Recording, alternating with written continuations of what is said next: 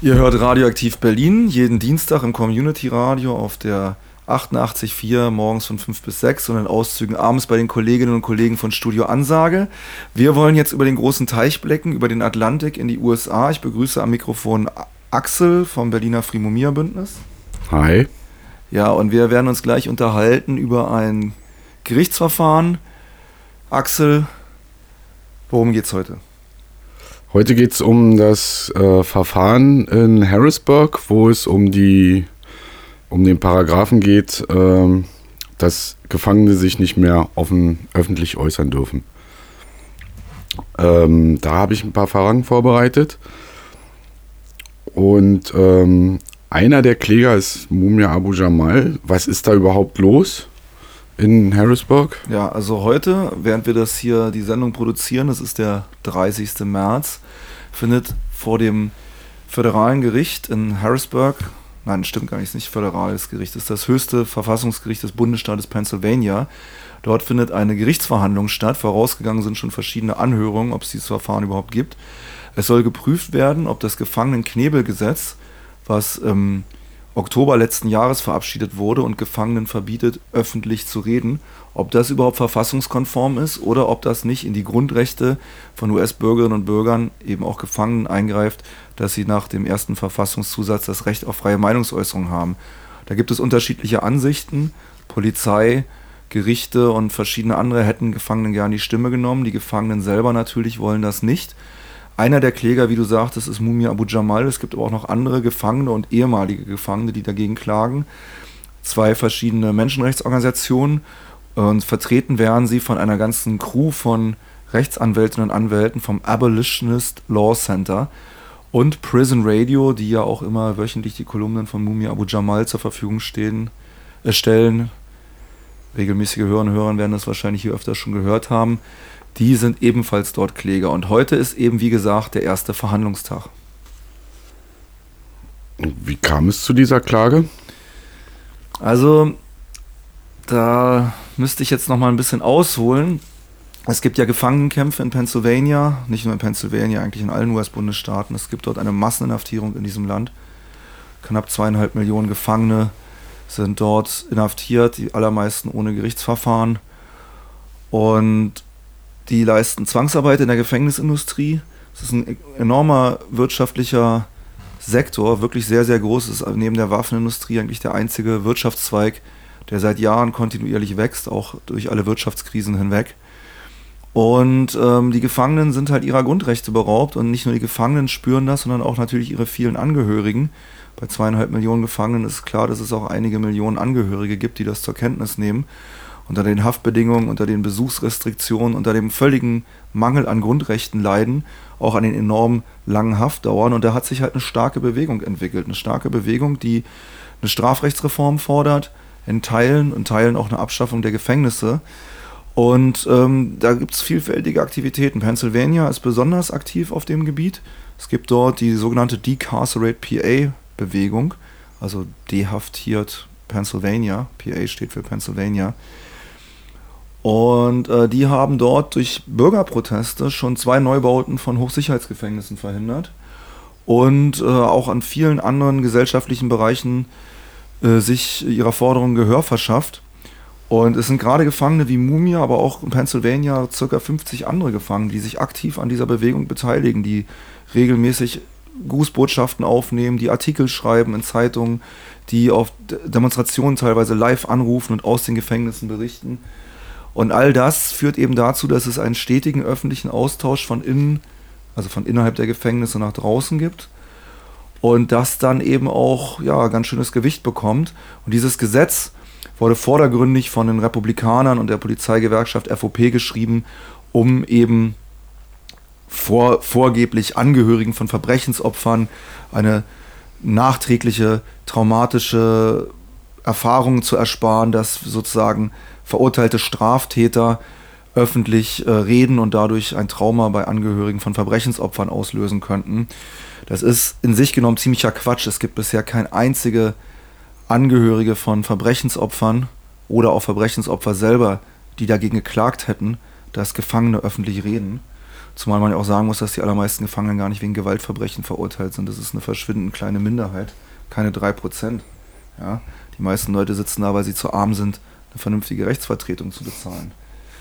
Äh, aber dieses Gesetz vordergründig, so ist es oft auch in der Mediendebatte versucht worden von der politischen Rechten in den USA, zielt darauf ab, Angehörige zu schützen, während es real darauf abzielt, eben diese Gefängnisbewegung und diesen Kontakt von innen nach außen zu unterbinden. Und es ist ein schwerer Eingriff in die US-Verfassung, weil es ist ein Grundrecht freien Meinungsäußerung, eines der wenigen, was die US-Bürgerinnen und Bürger noch haben. Und das soll damit unterminiert werden. Ja, das klingt einleuchtend.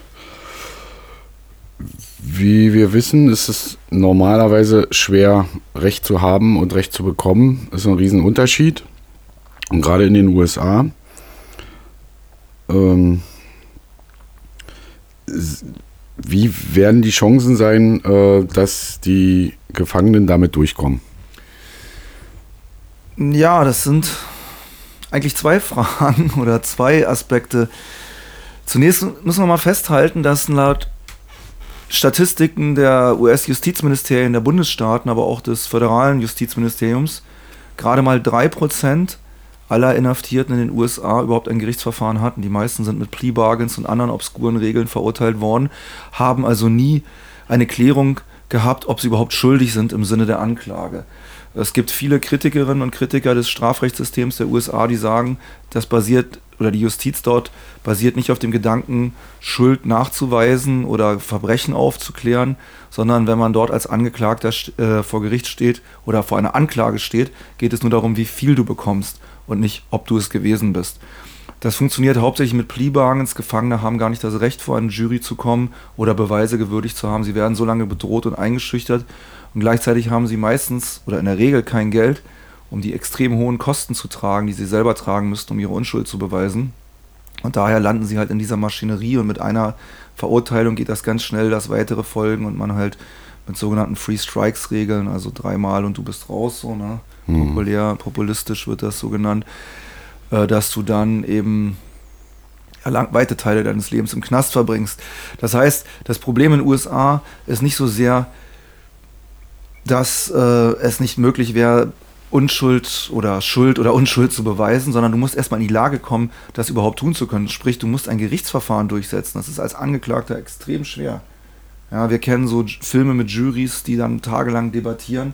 Sowas gibt es in Ausnahmefällen. Mhm. Wie gesagt, in 3% aller Verurteilten findet sowas statt. Aber die überwiegende Mehrheit kommt nicht mal in den Genuss, lebend vor einem Gericht, vor Menschen ihresgleichen, vor einer Jury, den Fall darzulegen. Ja. Das ist das Geheimnis der Massenhaftierung in den USA, der modernen Sklaverei. Und das ist auch der Grund, warum viele Leute davon ausgehen, dass es eben für die unteren Klassen der USA, die finanziell nicht in der Lage sind, sich überhaupt eine eigene Verteidigung zu leisten, eben keine Rechtsstaatlichkeit mehr gibt in den USA. Das ist ein Aspekt deiner Frage, würde ich sagen. Der zweite Aspekt, ähm, speziell zu dieser Klage jetzt in Pennsylvania, ist natürlich, die Gefangenen wissen, dass sie keine, äh, keine Lobby haben und dass sie keine Rechte haben, weil sonst wären sie keine Gefangenen. Wir haben den Fall von Mumia Abu Jamal hier sehr oft in der Sendung behandelt.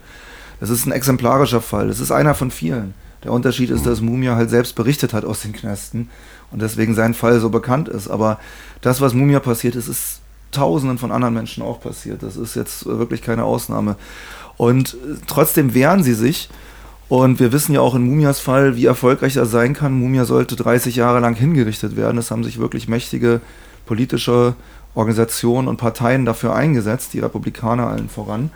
Und sie haben es nicht geschafft, ja. Und das letztendlich natürlich auch wegen der Solidaritätsbewegung, aber vor allen Dingen auch, weil Mumia und andere Gefangene nicht locker gelassen haben, weil sie immer wieder Wege gefunden haben, sogar eine weltweite Öffentlichkeit herzustellen. Und ein Stück weit versuchen die Gefangenen das jetzt auch. Natürlich geht es hier um ein Gerichtsverfahren, aber allein die Tatsache, dass sie es überhaupt bekommen haben, ist schon ein politischer Erfolg, der mit einiger Öffentlichkeitsarbeit in den USA einherging. Also der äh, Bezirksstaatsanwalt von, von Pennsylvania, von, von, von Philadelphia, das ist die Stadt, wo Mumia zum Beispiel verurteilt wurde, Seth Williams oder auch die General, Staatsanwältin vom Bundesstaat Pennsylvania haben in den Voranhörungen argumentiert, die Gefangenen müssten überhaupt nicht gehört werden, weil bisher hätte es ja gar keine Klage von Angehörigen gegeben und deswegen sei ja ihre Grundrechte gar nicht genommen worden. Gerade Herr Jamal würde ja wöchentlich ähm, Radiokolumnen veröffentlichen, was natürlich wahr ist. Aber allein, dass es ein Gesetz gibt, was Gefangenen das verbieten kann, finden die Gefangenen so wichtig, dass es halt mal juristisch überprüft werden muss, ob es verfassungsgemäß ist. Und das Gericht hat dem stattgegeben, diese Argumentation der Gefangenen. Die haben gesagt, ja, das ist wirklich eine grundsätzliche Verfassungsfrage, das müssen wir klären. Sie haben sozusagen die Generalstaatsanwältin und den Bezirksstaatsanwalt von Philadelphia abgewiesen, haben gesagt, nein, wir werden das hören. Ob die jetzt in Pennsylvania Recht bekommen, die Gefangenen, das halte ich für sehr fragwürdig. Denn ähm, juristische Posten, Staatsanwaltschaften als auch Gerichte sind politische Mandate in den USA. Gerade in Pennsylvania werden die nie ohne Unterstützung der Fraternal Order of Police, also der Polizeigewerkschaft, gewählt, die extrem hohe Wahlkampfspenden ausgibt, um eben Law and Order Politikerinnen und Politiker in diese Posten zu bringen. Das sind also nicht wie bei uns Mandate, äh, äh, Berufe auf Lebenszeit, ja, sondern das sind gewählte politische Ämter. Und welcher Staatsanwalt macht denn Karriere, wenn er sich für die Rechte von Gefangenen einsetzt? Oder welcher Richter macht denn Karriere, wenn er sich gegen die Todesstrafe ausspricht, auch wenn sogar der Gouverneur von Pennsylvania gerade die Todesstrafe ausgesetzt hat und abschaffen möchte, erklärtermaßen. Ja. Also ich, ich halte es persönlich aus meiner Beobachtersicht für fraglich, dass die in dieser Instanz jetzt Recht bekommen aber dass sie überhaupt einen Verfahrensstrang aufmachen konnten, das ist ein gigantischer Erfolg. Den haben Gefangene alle 10, 20 Jahre vielleicht mal in der US-Justiz. Hm. Der zeigt eben auch die Brisanz, dass selbst so ein Gericht, was politischer Mandatsträger eigentlich ist, sagt, das ist verfassungsmäßig so wichtig, weil das ein Grundrecht ist, äh, dass wir hier aktiv werden müssen. Das können wir nicht ablehnen. Gibt es äh, in dem Verfahren, falls das schief geht, äh, also falls die Gefangenen nicht recht bekommen, gibt es da noch eine höhere Instanz oder ist es die letzte? Soweit ich weiß, das ist immer recht schwer als Außenstehender sowas in den USA zu beurteilen, aber soweit ich das verstanden habe, gibt es danach einen Berufungsweg auf der föderalen Ebene. Wir kennen das aus früheren Verfahren von Mumi Abu Jamal, das wäre dann das dritte Bundesberufungsgericht, was dafür zuständig ist oder abschließend auch der US Supreme Court. Bei beiden ist wieder genau dasselbe. Es muss nicht sein, dass sie diese Klagen annehmen. Sie können die abweisen. Ähm, das wird ganz wesentlich auch davon abhängen, wie stark das öffentliche Interesse an diesen Fragen ist.